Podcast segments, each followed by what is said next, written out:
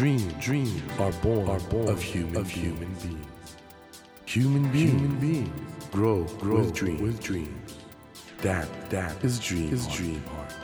When you touch when you that, touch warm, that vibration, vibration, a new dream, a new dream will be born, born of you, of you. Dream, dream heart, heart.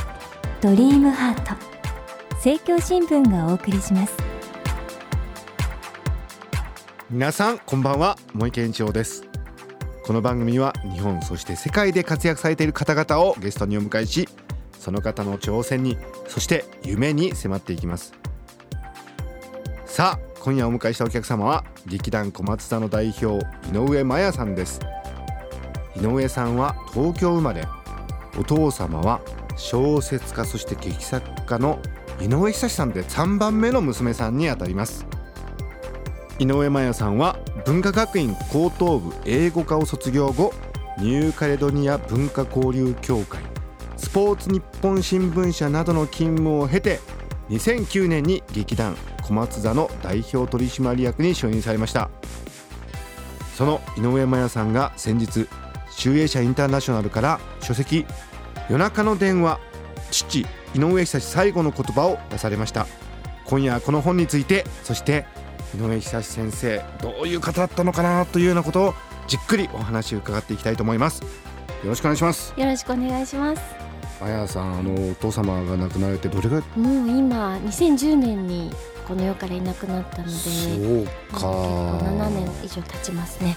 僕よくあのお話しさせていただいたことはないんですけど劇場とかによくいらしてて、はい、目立つんですよお父様 幕間にいらっしゃると本当に目立ってて、はい、素晴らしいお父様です、はい、そのことが今回あのそうですね。夜中の電話の中に書かれてるんですけれども、本当もう偉大なお父様ですけども世間から見るとですよ、娘から見たらどんな感じだったんですか？ですね。なんかあの皆さんはすごくあんな優しい人いないよって言ってくださるんですけど、うんはい、私にはすごく厳しい父でした、うんうん、どういうところが一番厳しかったですか？うん。まあ幼い頃から仕事ばっかりしている父を見てきて、はい、あまりこう父親に甘えるとかそういう経験がなく育ったせいもあるんですけど、はいとにかく仕事仕事仕事だったのでその仕事の中に何ビットたりとも入ってくることができないっていう意味の厳しさとあとしつけは厳しかったですね。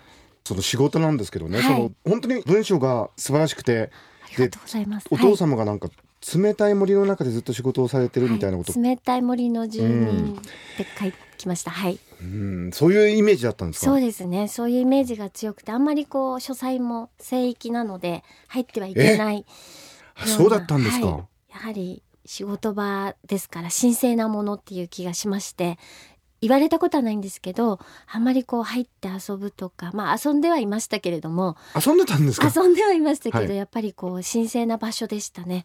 ということで、はい、あの今回のねこの「夜中の電話」という、この本はあのもちろんあの偉大な小説家劇作家のいろんなことが書いてると同時にあの一般の方の人生にも役に立つこの第2章のね、はい、井上久志最後の言葉って本当になんかあの変な話ビジネス書的な売れ方もするんじゃないかなとそうですね。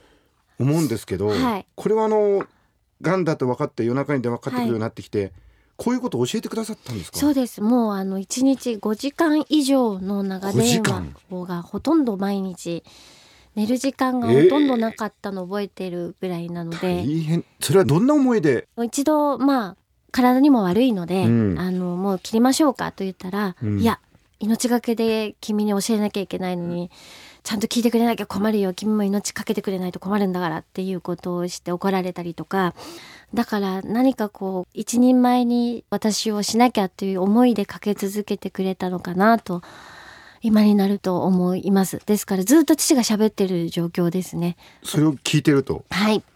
それはだからもちろんあの小松座を頼むってことも含めてですけど、うん、その人生のねあれこれをいろいろあの語ってくださったんだと思うんですけど、はい、今これリスナーの方に例えばこういうことがあったとかいうのはあります？そうですねまあ私が仕事する上では、うん、というか皆さんこれはもしかして響く言葉なのかもしれないですけど、うん、問題を悩みにすり替えるなっていうことをよく言われました、問題はちゃんと問題として解決しなさいと。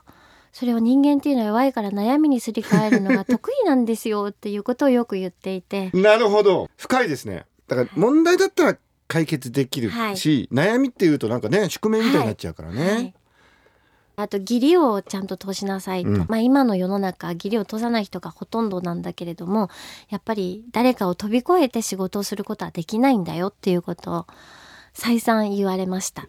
ですからちゃんと義理を通しなさいと。いろんなところに義理を通して誰かを飛び越えて仕事をしちゃいけないよって言われました。飛び越えちゃいけない。はい。例えば誰かが紹介してくれた人に直接なんとかとか、まさにその通りで、うん。ちゃんと紹介してくださった方その前報告後報告それから経過結果きちっと報告しなさいと。大変律儀な方。律儀ですね。あの天才っていうといわゆるは破天荒で、はい。い、わゆる世間の常識みたいなものはむしろないんじゃないかって思われがちですけど、そういうことは非常に大事にされた。ものすごく大事にしてました。特に演劇界というのは義理の世界だと言ってました。必ずやったことはやり返されるのでうん、それはもう掟のように守らなきゃいけないって言われてました。へえ。小松座の公演って今何回？年にそうですね。だいたい5回から7回公演ぐらい演目がありまして。通算何回になります？あ通算ですね。かなりの数ですよ。100以上ですね。それだけ公演を重ねてこれたのも、はい。そういう義理を書かないというか。そうですね。まあ義理を通してきた結果、こんな回数になっちゃったよっていうのはあるかもしれませんね。大体あの紀ノ国屋でやっはいてるじゃないですか、木村さんが。それもはいやっぱり義理というかもう長年の。そうですね。紀ノ国屋さんでできるものイコール小松座の身の丈に合ったお芝居、うん。そして紀ノ国屋さんのお客様が井上作品とともに育ってくださってっていうとあれですけど一緒に見にき見てくださったので、うんうん。同じぐらい井上作品も紀ノ国屋も大事にしてくださってるっていうことだから、うん。あそこでやるのが一番しっくりするということは言ってました。うん。なるほどな。本当に一般の読者にとっては例えばそのキリキリ人みたいなはい。ユーモア小説みたいなのもあって、イメージとしては非常になんかユーモアのセンスがねはい、優れた方だっていうイメージもあって、そこら辺はどうですか？あユーモアはやっぱり日常に溢れてたような気がしますね。うんはい。ただあのそれと反比例するように厳しさも同時に合わせ持っていてうん人を泣かせるのは簡単だけど人を笑わせるのは難しいんだよって言ってました。はい。そうですか？はいこの中にもね、なんかあの、はい。ガンが第三期かな、なんかそれあそうです。これから第三舞台じゃなくて第三ステージっていうのではい。やろうかみたいな、はい。これジョークを言われたりとか、すすごいジョークで私にがんの告知をしてくれました。自分がね、その、はい。まあ病気になっちゃったってことも含めて笑いにしちゃうっていうその凄さっていうかな。ん。そうですね。ん。でもあのまあマヤさんもこういう形でその表現者としてね、生きてらっしゃるじゃないですか、よく世間で言われるのははい。あまりにも親が偉大すぎると子供やりにくいということはよく言われるじゃないですか、はい。どうですか？そのあたりは。そうですね。私はなんかあまり父と娘という感覚じゃなくて、うん。特に小松座っていうまあうちにとっては家業みたいな劇団を継いでからはどちらかというと娘と父親よりも前の代表と今の代表みたいなそういう非常にこう役割分担がはっきりした中だったのでそれはちょっと普通の親子とは違うなるほどね。のかもしれません。なんかね、はい。社長って公のところでは言うって言ってました。書いてましたよね、はいそうかまあ井上久志さんといえば代表作の一つ「父と暮らせば」もそうですけれども、まあ、戦争とね平和の問題なんかをずっとテーマにされてきたと思うんですけど、はいなんかそういうことおっしゃってました？平和の大切さとか、うん。まあ自分が父と暮らせばというのを、うん。あの執筆したのが60だったばっかりぐらいでしょうか。はい。まあなんで自分が作家になったのかがよく分かったって私に電話で言いました。はいはい。まあ今までいろんなものを書いてきてもちろん全部自分の書いてきたかったものなんだけれどもやっぱり自分が戦争という時代を生きた昭和を生きた作家ですから、やはりその戦争に巻き込まれた人一人一人のことを書きたいってだから時間がないんですっていつも言ってましたね。はい、それが父と暮らせばが生まれた背景にあったのかなと思います。うん。はい、そういう本当になんて言うんでしょうかね。骨太の思想というかまあ生き方に対する態度っていうものが背景にあっていろんな作品作られてるんでもう本当いまだに多くの方に感銘を与えている作品が続いてて。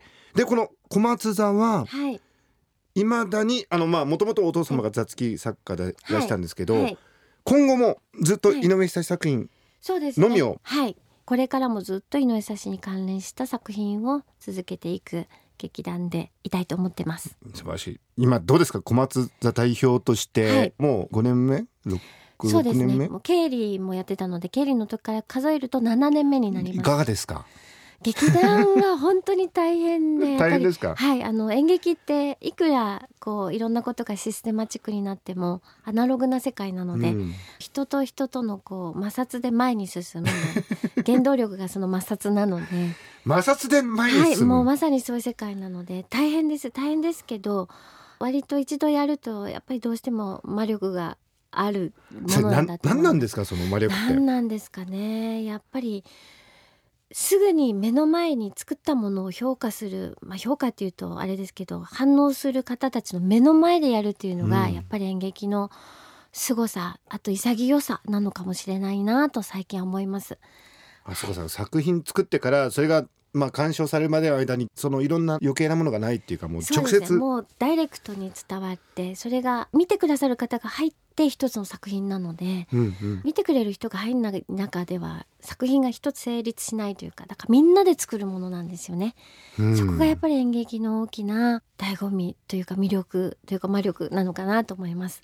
はい、そんな中どうですか？井上久志さんの、まあ、スピリットというか、はい。はい、そういうのはどのような形でね劇団としては？これだけ、まあ、文明が進んで、うん、あの行ったことない場所がなくなったりとかみんながどこにいるかもすぐ分かっちゃったりとかいう中で父が理想としたのは演劇を見ている間だけ劇場の中にユートピアを出現させようと、うん。うん、だからそのユートピアをみんなが記憶の中に留めてみんなのユートピアにしていこうっていうのが、まあ、小松さんの設立当時からの理念だったんですね、うん、だから私たちはそれを未だに守ってその劇場の中に素敵な時間言ってみればユートピアを出現させるということが私たちの理念素晴らしい、はい、みんなこれ聞いてたら小松座の公演行きたくなったでしょ？チケット取るの大変かもしれないけどまあちょっとトライしてみてください。ありがとうございます。はい、というわけで本当にあの素晴らしいお話いろいろ伺って、まあ、今週ちょっとねお別れの時間になってしまったんですけどあの来週も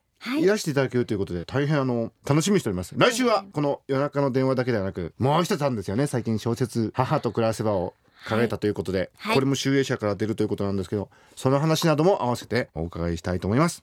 ということで今夜は劇団小松座の代表井上真也さんをお迎えしました。来週もよろしくお願いします。よろしくお願いします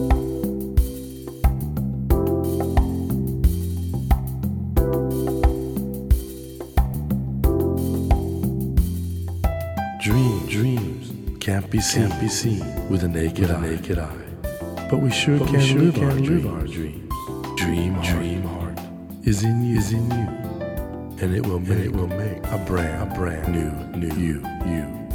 Dream, dream heart.